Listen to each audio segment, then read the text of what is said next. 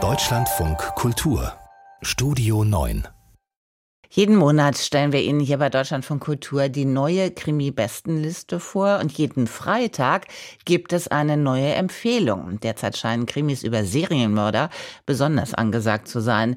Und das gilt auch für den höchsten Neueinstieg im März. Krimikritiker und Jurysprecher Tobias Gohlis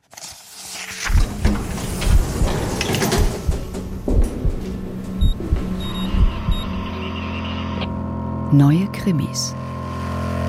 Zwölf Stunden hat Ansel noch zu leben, dann wird ihm so lange Gift in die Adern gespritzt werden, bis er tot ist. 1990 hat er drei junge Frauen ermordet, zehn Jahre später blind vor Eifersucht seine Ex-Frau erstochen. Diese letzten zwölf Stunden des Serienmörders Ansel bilden den zeitlichen Rahmen von Danja Kukawkas Roman Notizen zu einer Hinrichtung. Wie eine Ameise in einem Trichter kreist Ansel herum, bastelt an rettenden Fluchtplänen, er grübelt, ob andere Universen als dieses existieren könnten und ob es Momente gab, in denen er sich anders hätte entscheiden können, als er es letztlich getan hat. Mit diesem erzählerischen Rahmen ähnelt Notizen über eine Hinrichtung noch den konventionellen Serienmörderromanen, in denen der Täter und seine Tat im Mittelpunkt stehen.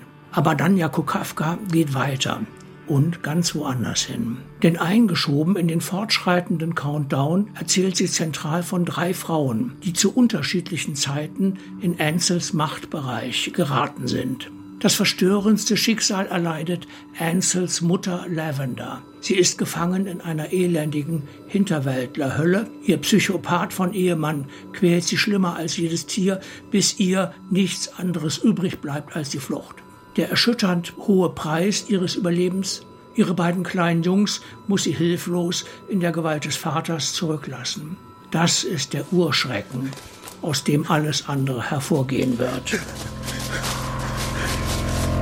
So unterschiedlich die Schicksale der drei Frauen, eins verbindet sie, die omnipräsente patriarchale Gewalt, der sie ausgesetzt sind. Kukawka erzählt das leise und einfühlsam. Aus ihrem unsentimentalen Blick für zwischenmenschliche Details wächst eine Spannung, der man sich nur schwer entziehen kann. Werden sich die drei Frauen aus der unheimlichen, zerstörerischen Anziehungskraft Ansels lösen können? Jede Zeile von Danja Kukawkas Notizen zu einer Hinrichtung ist durchdrungen von einer Sehnsucht nach menschlicher Würde, nach einem Leben frei von Angst. Die quälende Frage Ansels nach einem möglichen anderen Universum bleibt unbeantwortet. Über seine Motive und Taten fällt Kukawka kein Urteil. Aber die einmal ausgesprochene Todesstrafe wird ohne Gnade vollzogen.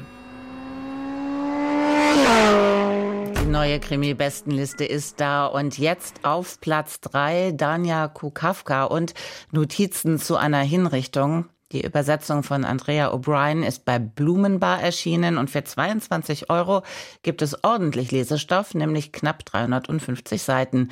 Wenn Sie mehr über Krimis wissen wollen, schreiben Sie uns gerne an krimi.deutschlandradio.de.